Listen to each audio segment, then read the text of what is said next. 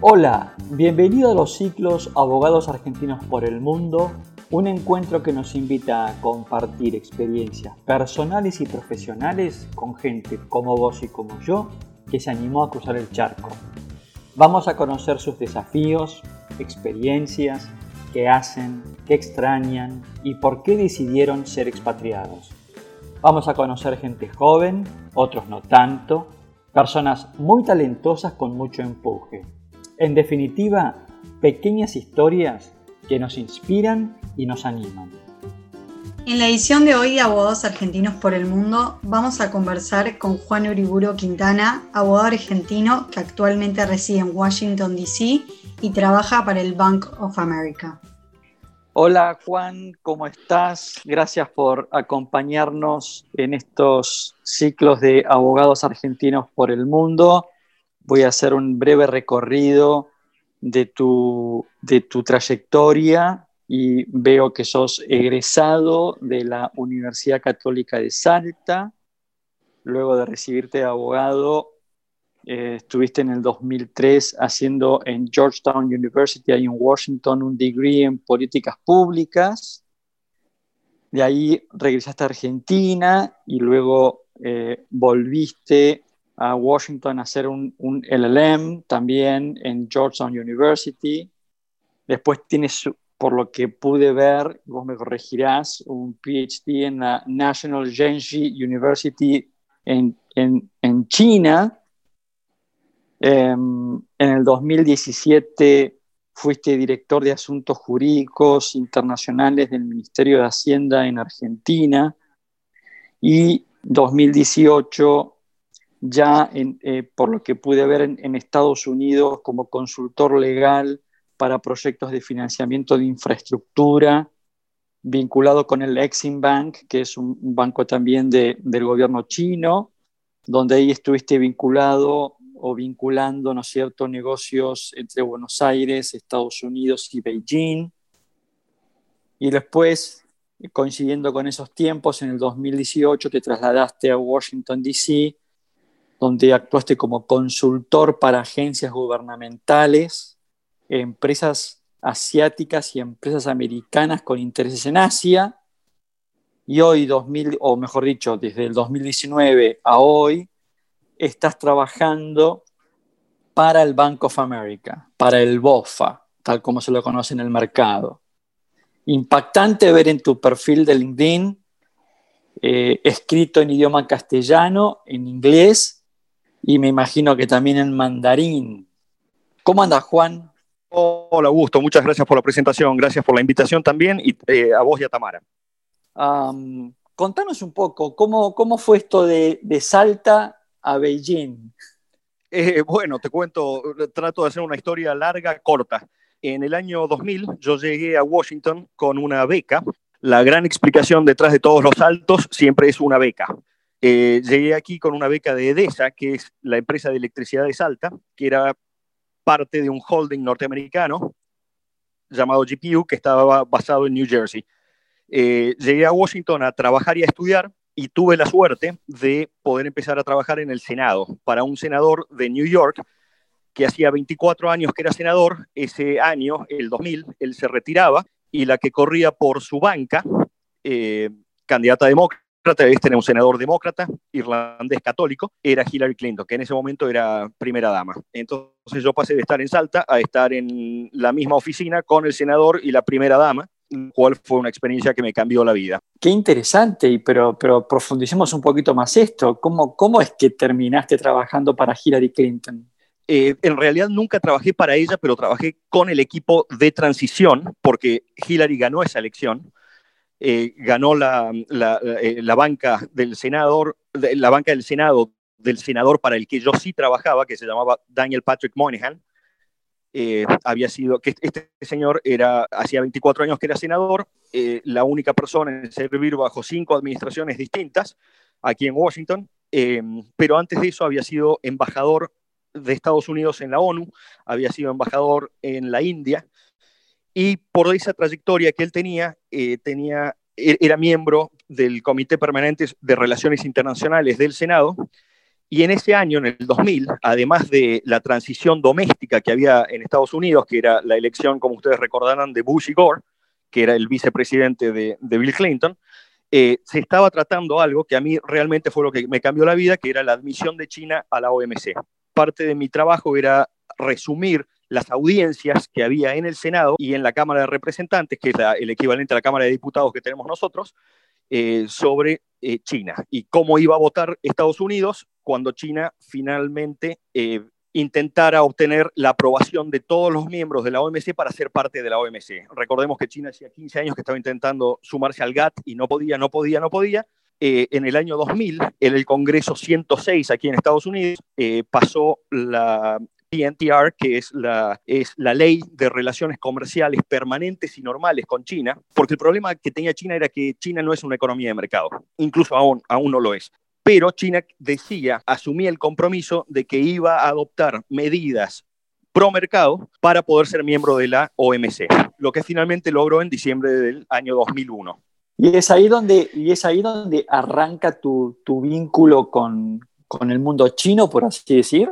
Eh, arranca formalmente, porque empecé a tomar clases en Georgetown, como vos decías, mientras yo estudiaba políticas públicas, eh, también empecé a estudiar chino, porque cuando, cuando vi los, los números que manejaban, eh, que se veían en las audiencias y, teníamos información de primera brindada por el Servicio de Información del Congreso y teníamos información incluso clasificada, por, justamente porque estábamos, teníamos que explicarles a los senadores que estaban en comités muy importantes como el de Relaciones Internacionales, como el de Finanzas, como el de Inteligencia, eh, qué era lo que convenía hacer con China. Cuando tuve acceso a esa información, dije, los chinos nos van a comer vivos, eh, mm. más vale que me ponga a estudiar mandarín.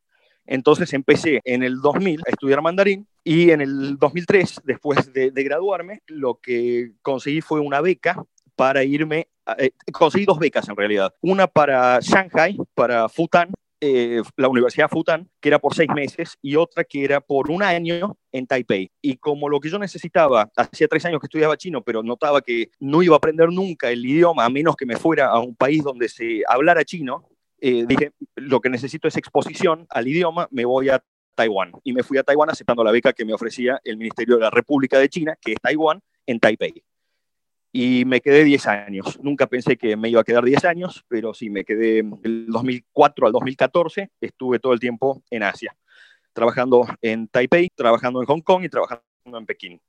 Ah, pero entonces sos un abogado argentino que maneja el lenguaje ¿Qué, es mandarín lo que vos has aprendido? Es, chino mandarín, sí. El, es, como el, italiano, que es la lengua oficial. Por supuesto que en Italia vos tenés el siciliano, tenés el napolitano, tenés el, eh, toscano, el véneto, tenés muchas regiones y cada una tiene su dialecto, pero la lengua oficial es el italiano. Y pasa lo mismo en China. En, China tenés un montón de dialectos, pero la lengua oficial es el mandarín. y lo que lo que uno escucha cuando prende la televisión, como la RAI, es chino mandarín. Así que sos un experto este, mandarin speaker. Eh, soy un buen Mandarin speaker, no diría un experto porque nunca vamos a tener el nivel de un hablante nativo, pero esta conversación que estoy teniendo con vos la podemos tener en mandarín sin ningún problema. Pero eso fue por haberme quedado en AS, porque realmente la única manera de... Empecemos por, lo, por, por el principio. El mandarín es un idioma que no tiene alfabeto, son caracteres, son ideogramas. Además de eso, que ya complica la cosa de movida, lo que tenés es un idioma que es tónico. Es decir, que no es lo mismo decir Augusto que decir Augusto, o decir Augusto o Augusto. Y además es monosilábico. Entonces se hace una ensalada rusa que es imposible de digerir a menos que uno realmente viva allá. Es lo mejor que, podés hacer. Si, si, si, alguno de los que está escuchando el programa, alguno de los oyentes tiene interés en, en estudiar chino, que empiece con el chino. Pero lo mejor que va a poder hacer es mudarse a un país donde se hable chino y aprender allí y quedarse todo el tiempo que pueda, porque eso es realmente lo que te da no solamente te permite entender lo que dicen, sino lo que quieren decir, que son dos cosas que no necesariamente van juntas. Bien. Bueno, en realidad te adelantaste porque era una de las preguntas que te iba a formular más adelante, ¿no? Que es vos hoy, con toda tu experiencia acumulada en este sentido, ¿recomendás a los profesionales eh, capacitarse en este idioma? Ah, absolutamente, absolutamente. Es una apuesta segura. Es difícil, lleva tiempo, muchas veces es frustrante porque la, relación entre, entre esfuerzo y progreso es muy asimétrica, o sea, se necesita poner mucho esfuerzo para avanzar un poquito.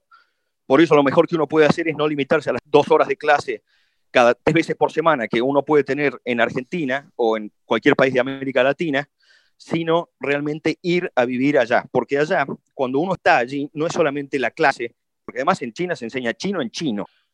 No es solamente la exposición y, la gramática y todas las estructuras, la semántica, la morfología que vienen con las clases formales, sino que también es la exposición diaria que uno tiene cuando va al supermercado, cuando va al mecánico, cuando tiene que llamar al plomero, cuando eh, todo, todo lo que uno hace, todas las interacciones que uno tiene tienen que ser en chino. ¿Y, qué, y, qué? y ahí es cuando uno realmente aprende bien el idioma. Correcto. ¿Y qué fue lo que te llevó a quedarte tanto tiempo en, China? Oportunidades. Fuiste por está lleno de oportunidades. Y, siempre hay, hay becas porque en todo Asia, no solamente en China, en, en Japón, en Taiwán, en Hong Kong, en Singapur, la educación realmente es prioritaria y en eso nos están sacando una ventaja abismal lo mejor que podríamos hacer en Argentina es prestarle atención a los libros, pero claro, como lamentablemente nuestra sociedad cree que los libros muerden, eh, y siempre se llega de alguna manera con amiguismo o con improvisación, no le prestamos atención. Eh, mira, te cuento, un, eh, te cuento una anécdota. Cuando la primera vez que llegué a Singapur, la Universidad Nacional de Singapur, cuando te paras en la puerta principal, lees la inscripción, el moto de la universidad que dice, la educación es cara, la ignorancia mucho más. Y cuando uno ve eso, realmente dice, esta gente entendió todo, porque si no tienen una buena base educativa, no se llega a ningún lado. Y como en Asia lo que más abunda es recurso humano, porque tienen poblaciones centenas de millones, lo mejor que van a hacer es preparar y calificar el recurso humano. Entonces, en Argentina, si alguien quiere empezar a estudiar chino, por favor empiecen. De hecho, en Argentina tendríamos que tener 100.000 argentinos estudiando chino, pero nadie nadie lo hace y es un idioma que se va a imponer por una cuestión de necesidad. Es, es, ni siquiera es el idioma del futuro, como muchas veces uno escucha, es el idioma del presente. Yo hace 15 años que trabajo todos los días con, con, con, clientes chinos, hablo en chino todos los santos días de mi vida. En realidad hablo todas las santas noches, porque ahora estoy en Washington, pero por la diferencia horaria, cuando son las 2 de la mañana aquí, son las, 2 de son las 4 de la tarde en Pekín. Y, Entonces, uno, uno, uno, uno, podría decir este, que, que el idioma chino y tu interés por lo oriental ha sido como un determinante en tu plan de carrera, digamos, en, tu, en tus últimos 15 años de profesión? Oh, totalmente. Yo empecé con el chino cuando, cuando me, dicen, eh, mis amigos o, gente que conozco me dice, ¿hace cuánto, que, cuánto te llevó a estudiar chino? Y en realidad es un, es un proceso que todavía no acaba. Yo sé cuándo empecé, pero voy a terminar de estudiar chino y de aprender chino el día que me muera, porque no se acaba nunca. Entonces, cuando uno tiene esa perspectiva, lo mejor que uno puede hacer es empezar lo antes posible, para estar lo mejor preparado para cuando tengamos que interactuar con contrapartes chinas. Vos lo habrás visto en, el currículum mío que, leías hace un ratito. Eh, todos los proyectos grandes de infraestructura que hay hoy en Argentina tienen financiamiento chino. Vos mencionaste muy brevemente eh, Exim, el Exim Bank, el banco de exportaciones e importaciones de China. Es un banco estatal, como son la mayoría de los bancos en China, pero es un banco estatal político, es decir, que no tiene una función comercial. Lo que quiero distinguir es, por ejemplo, en, Buenos Aires tenemos el ICBC y todo el mundo va y ve el ICBC. El ICBC es uno de los bancos comerciales estatales que tiene Pekín. Lo que quiere decir es que tienen una prioridad comercial que es generar ganancia. El Exim Bank, que es el banco que está financiando el parque fotovoltaico de Cauchari, es estatal pero es político. Quiere decir, el objetivo que tienen el CDB, que es el Banco de Desarrollo Chino, y el Exim Bank, que es el otro banco político chino, lo que el objetivo que tienen no es generar ganancia, sino apoyar aquellos proyectos que China considera estratégicos. Y en Argentina, sin ir más lejos, tenés tres casos clarísimos, que son las presas hidroeléctricas del río Santa Cruz, el ferrocarril Belgrano Cargas y el parque fotovoltaico Cauchari en la provincia de Jujuy. ¿En esos proyectos has participado? En todo, en, orden cronológico, primero trabajé en trenes, después trabajé en represas y después estuve como consultor de eh, Cauchari. ¿Para el gobierno chino, para el Exim Bank? Para, no, para el gobierno argentino. En los tres casos trabajaba, en los tres casos estuve eh, eh, trabajando en trenes argentinos, cargas y logísticas, que es Belgrano Cargas y Logística, dependiente del Ministerio de Transporte de la Nación. Después en Represas Patagonia, que es la joint venture argentino-china, que lleva a cargo el proyecto, que está a cargo del proyecto de los aprovechamientos hidroeléctricos del río Santa Cruz, que ese es el nombre formal, y después asesorando al gobierno de Jujuy, al Banco de Desarrollo de Jujuy, eh, con el proyecto de Cauchari. Qué interesante. Y, ahora déjame que te corra un poquito a, temas más personales tuyos. Sí, claro. Em, ¿Estuviste en China? ¿Fuiste solo? ¿Fuiste, fuiste en pareja? ¿Cómo, cómo... Me, fui, me fui solo. Eh, cuando yo me vine a Buenos Aires, eh, eh, perdón, cuando salí de Buenos Aires y me, me, vine a Washington, me costó una pelea en ese momento con mi novia de turno. Cuando me fui de Washington a, a, a, China, a, Taiwán, en realidad mi primera escala allá, también me costó otra pelea con mi turno. Pero bueno, son decisiones que uno toma y y, la verdad es que eh, cuando uno desembarca en Asia es como llegar a Marte, uno se siente que está en otro planeta. Eh, y la distancia siempre es difícil y no hay que menospreciar los kilómetros. Así que lo mejor era hacer borrón y cuenta nueva y empezar de cero. Eh, y me quedé 10 años allá, con lo cual ningún noviazgo hubiera aguantado tanto tiempo. cuando decidí volver a Argentina, porque ya estaba trabajando con trenes argentinos, con el proyecto de, rehabilitación del ferrocarril Belgrano Cargas. Eh, eh, en ese momento, quien era secretario de Relaciones Internacionales de PRO, que era el embajador Diego Guelar, eh, acababa de publicar un libro en el 2003 que se llamaba China en América Latina, el desembarco, la invasión silenciosa, el desembarco chino en América Latina. Y un día el embajador Guelar me, me, cuenta que tenía una estudiante de, de, doctorado en la Universidad de Itela, norteamericana que estaba eh, escribiendo su tesis sobre estos proyectos de infraestructura con financiamiento chino en Argentina y me la presenta y me dice, eh, le va a hacer una entrevista. Y terminé casándome con mi entrevistadora.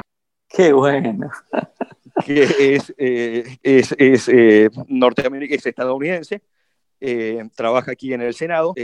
yo estoy en el sector privado, yo trabajo en Bank of America y tengo mi consultoría pero mi mujer es una, eh, vieja experta en Washington, hace 15 años que trabaja aquí, eh, y, le encanta la política pública, y sobre todo es una de las pocas voces que uno ve en Estados Unidos hasta antes de Trump, que, que alertaba sobre lo que estaba pasando con Estados Unidos, con la pérdida de terreno que tenía Estados Unidos frente a China en América Latina, que es una zona del mundo que cae bajo la órbita natural de Estados Unidos. Con Trump todo cambió porque eh, realmente puso sobre el tapete, quizás haya sido lo único bueno que, hizo Trump desde mi punto de vista, y es plantear en el, en, el debate aquí en Washington eh, la necesidad de prestarle más atención a lo que China estaba haciendo en desmedro de Estados Unidos, particularmente en, Estado, en, en, América Latina, pero en todo el mundo. Vos sabés, Augusto, que eh, estos últimos 20 años Estados Unidos ha estado mirando al Medio Oriente, y ha estado concentrado en el Medio Oriente, y China muy astutamente ha tomado ventaja, ha, ha, tomado, ha aprovechado esa situación, y mientras Estados Unidos se enfocaba en Medio Oriente, China se ha expandido por todo el mundo y nosotros lo teníamos en Argentina. Estos tres proyectos que te mencionaba no solamente son los tres proyectos de obra pública más grandes que hay en el país, sino que tenemos la, tenemos la suerte, te diría, eh, de, tener en Argentina los tres proyectos más grandes que China financia en toda América Latina. Mira vos. ¿Y qué edad tenías cuando decidiste irte a, China? Cuando empecé con el chino tenía 22 y cuando me fui para allá tenía 25. Y hoy tengo 43 y sigo con todo lo mismo. sigo con mi diccionario de chino, sigo con mis, mis, mis documentos en chino y mis traducciones. ¿Y qué estás haciendo específicamente en el Bank of America? En el Bank of America estoy en he, pasado a ser banquero, eh, de, abogado he devenido banquero, y en realidad me ocupo más que nada de las embajadas. Hay una división que se llama eh, Gobiernos Internacionales dentro del banco, que se encarga de las representaciones de gobiernos internacionales en, eh, perdón, de, gobiernos foráneos en Washington. Y coordino mucho con, ella, y con esa división y mis clientes principales son embajadas asiáticas, sobre todo eh, la China, la de Singapur, tenemos una oficina comercial de Hong Kong, tenemos también la oficina comercial y cultural de Taipei, pero también tenemos Hong Kong, Malasia y muchas otras eh, eh, oficinas asiáticas. Y esta es una posición bastante reciente tuya, es, ¿no? es una experiencia nueva. vos sabés que eh, todo pasó en una, en una, cena de fin de año el año pasado, que era, era una comida de fin de año que organizaba el banco, una gala, en la cual conocía gente de la Embajada de China. Yo ya estaba trabajando en el banco y le dijeron a mi jefe, quiero que fulano eh, sea mi, me asesore con mi, eh, sea mi banquero. Y mi jefe escuchó que fulano era yo y dijo, fulano, te vas a trabajar con esta gente. A pedido del cliente, digamos. Mira vos qué bien. Eh, ah. inesperado.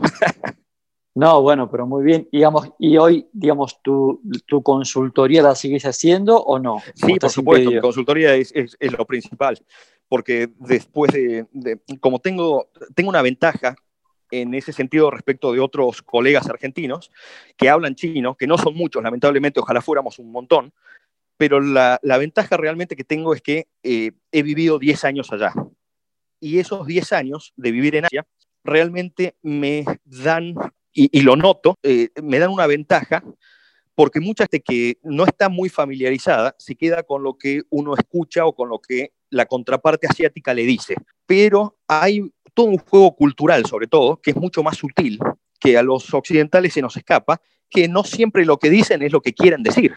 Si viene una contraparte china y nos demanda un pago en el cual estamos en mora y estamos cansados y sabemos que no le podemos pagar y lo que vamos le vamos a decir un día, le vamos a decir, ¿sabe qué, señor chino? Le voy a pagar el día del arquero. El chino se va a urgir a buscar un almanac para ver cuándo es el día del arquero.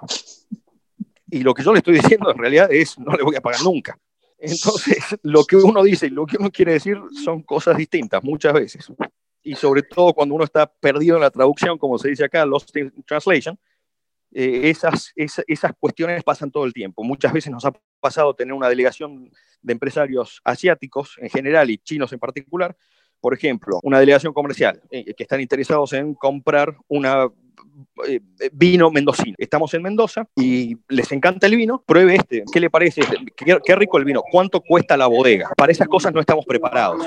Y, incluso en los regalos nos pasa siempre que las contrapartes, eh, los clientes argentinos llegan muy mal preparados a las entrevistas con los chinos o a las reuniones con los chinos porque los chinos siempre te están esperando con un regalo, los asiáticos en general siempre te están esperando con un regalo y lo peor que uno puede hacer es llegar con las manos vacías. Qué interesante, sí, sí, la verdad que... Son, pequeños detalles que para nosotros son pequeños, pero para ellos es, no, no son pequeños, para ellos son importantes porque quiere decir que uno entiende de qué va la cosa y uno está dispuesto a ponerse en el rol del otro, a mirar las cosas desde su perspectiva y a tratar de maximizar el beneficio para las dos partes.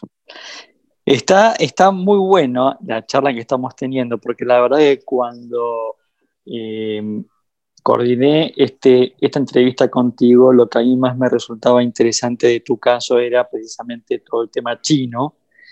Y como la, yo tenía mucha intención de hablar de esto contigo y la verdad que ha salido muy naturalmente, porque claro está de que es tu experiencia más fuerte, tu experiencia más destacada y lo que claramente te ha cambiado la vida, ¿no?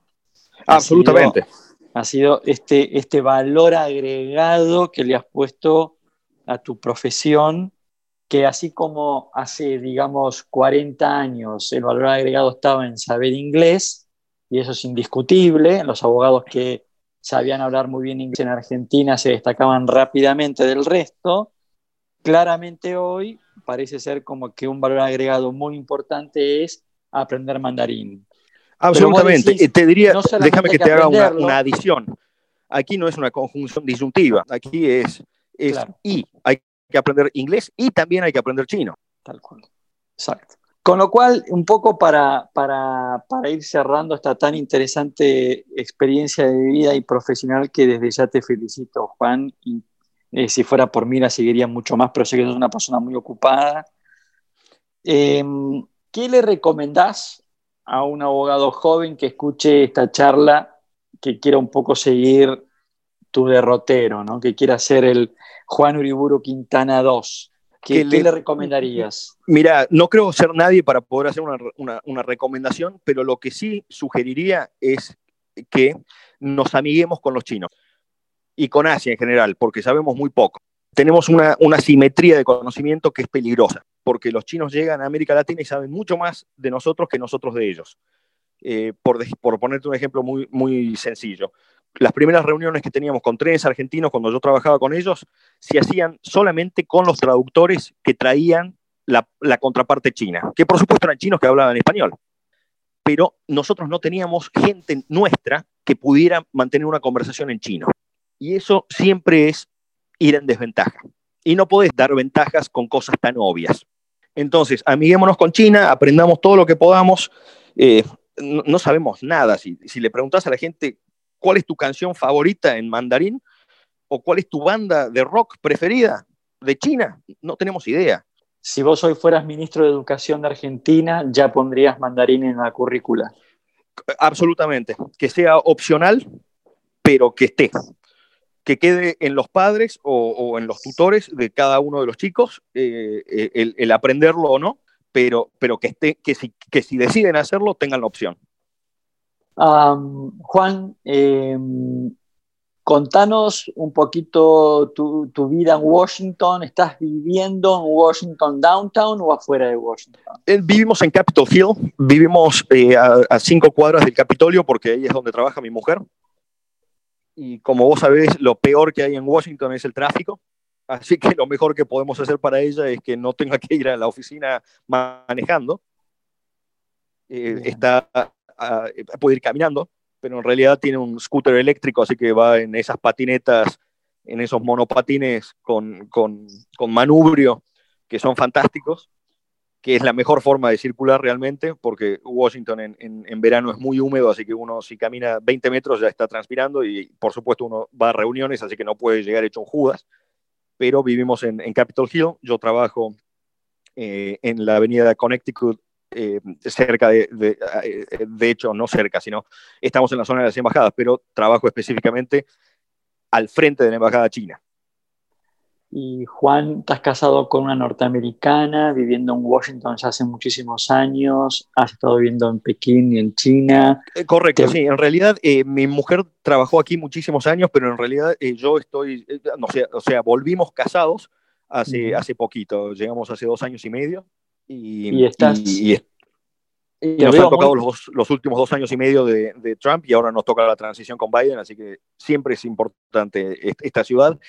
Ya no es la Washington que yo conocí cuando llegué aquí en el año 2000, que en ese momento era la capital del mundo, porque no había otro, otro contendiente que le disputara la, hegemonía mundial a, a, Estados Unidos, pero sigue siendo una de las dos capitales, porque la otra es Pekín. Interesantísimo este último que siendo los dos, los, dos, los, dos, los dos países más importantes. La relación Estados Unidos-China es la relación bilateral más importante del mundo, lo va a seguir siendo por los próximos 30 o 40 o 50 años. Así que eh, no solamente a los abogados jóvenes que quieran amigarse con, con China, que escuchen el, el, podcast, sino también a los hijos, a los que tengan hijos, que les hagan un favor a esos chiquitos y los pongan de cabeza a estudiar mandarín, porque mientras uno más temprano arranca, más fácil es asimilar la lengua, una lengua nueva. Correcto. Eh, ¿Estás muy instalado en, Washington? Tenés, ¿Está dentro de tus planes regresar a tu Salta natal o, te quedas eh, acá en Estados Unidos? Mira, Augusto, nunca se sabe, pero por el corto y mediano plazo nos vamos a quedar aquí. Eh, yo volví a Argentina después de casi 15 años de estar afuera y, la verdad es que me di cuenta de lo difícil que es vivir en Argentina y dije, perfecto, si vuelvo a Argentina en algún momento va a ser para disfrutar de mi familia y mis amigos que están todos allá, pero no para trabajar, porque trabajar realmente es algo muy, muy difícil, todo. O sea, no te estoy hablando de, del acceso a, divisas extranjeras o, los controles de cambio, te estoy hablando de las micro frustraciones diarias, que, los cortes de luz, que no funciona el, subte, eh, los piquetes, vos no podés explicarle a, un ejecutivo de una empresa estatal china que va en el asiento de atrás del auto que no podemos llegar al Ministerio de Hacienda porque hay un piquete en la esquina. Porque cuando uno les dice, mire, eh, hace cuatro, hace 20 minutos que damos vueltas, ya dimos cuatro vueltas a la manzana y no podemos pasar. El chino te mira y te dice, ¿y por qué no llaman al ejército? Y uno dice, bueno, no, mire, señor, porque acá no se puede. Dice, ¿cómo no se puede? Yo no puedo trabajar, esta gente no me deja, que ni siquiera está trabajando. Y uno le dice, bueno, sí, pero nosotros somos una democracia y jugamos con otras reglas. ¿Tu, mujer, conoce, ¿Tu mujer conoce Salta? Mi mujer conoce Salta, de hecho conoció Salta, mi mujer hizo su doctorado en Argentina, en la, en la DITELA, así que eh, conoce Salta desde antes de conocerme a mí. Qué bien. Eh, y, le encanta porque además eh, uno de los capítulos de su tesis de doctorado es sobre la salida ferroviaria que tenemos al Pacífico por el ramal C14, que pasa por Salta, es la única conexión ferroviaria que tenemos entre Argentina y Chile, a pesar de los miles de kilómetros que tenemos de frontera, y es la manera en que los chinos eh, quieren sacar producto argentino por puerto chileno en buque chino destinado al mercado asiático. Es cortar un poco la dependencia que tenemos en el centro y norte del país, de los puertos de Rosario, de los puertos de Buenos Aires, lo cual desde un punto de vista chino tiene todo el sentido en el sentido de que reduce el tiempo de tránsito, abarata los costos. Para, para terminar con, con, la última pregunta, que es la que le formulamos a todos los entrevistados en estos ciclos de abogados argentinos por el mundo, ¿no? que es, en una palabra, contanos qué es lo bueno y qué es lo no tan bueno de ser expatriado. Eh, como dijeron muchos de, tus entrevistados anteriores, el costo de la distancia, el costo afectivo que tiene, porque como te decía recién, yo dije, no voy, a, no voy a estar trabajando en Argentina, voy a volver a Argentina, pero más adelante. Pero todo eso quiere decir que estoy lejos de mi familia, sobre todo. Y ese es un costo y son cosas que no recuperas. Porque cuando volvés después de muchos años, los, los chicos están grandes, los grandes están viejos y algunos viejos ya no están. Entonces ahí es cuando agarras y decís, ¿vale la pena lo que estoy haciendo? A pesar de que mi mamá, cuando la primera vez que me fui a Asia, me, regaló una frase en latín que dice, patria est ubicumque bene est, que quiere decir, la patria está donde estás bien. Y mi madre siempre nos dijo, si ustedes están bien, yo estoy contenta, no me importa dónde estén. Pero es, difícil, sobre todo cuando hay una pandemia que te limita las posibilidades de visitar a, tu familia, la distancia siempre es difícil. ¿Cuál es la contraparte de todo esto? Oportunidades que tienes aquí, las ventajas, porque cuando uno sale de Argentina realmente se da cuenta de lo fácil que es trabajar y hacer negocios en países que son más normales que el nuestro. El nuestro es un país muy disfuncional. Bien. Juan, fue un verdadero gusto y un verdadero placer hablar contigo, una experiencia increíble la tuya. Espero te hayas sentido cómodo en esta charla tan amena que hemos tenido contigo y donde realmente hemos aprendido un montón de, todo lo que nos has contado. Así que desde acá aprovecho para mandarte un muy fuerte abrazo y obviamente desearte lo mejor, lo mejor en tu, en tu carrera profesional, que ya es exitosa, pero bueno, los éxitos van a seguir, van a seguir llegando. Así que gracias por prestarnos tu tiempo y por compartir todo lo que nos has contado. Muchísimas gracias, Augusto. Un fuerte abrazo, saludos a Tamara y quedo a disposición para lo que necesiten. Hemos conversado con Juan Uriburu Quintana, un abogado argentino que reside en Washington, D.C., Estados Unidos, un abogado que se ha especializado en negocios internacionales, pero con la particularidad de haber aprendido el idioma mandarín y haber vivido en Pekín, haber vivido en en Asia. Una experiencia muy rica que espero sea útil para todos quienes escuchen este podcast y los invitamos a que nos sigan acompañando en estos ciclos de abogados argentinos por el mundo. Hasta la próxima.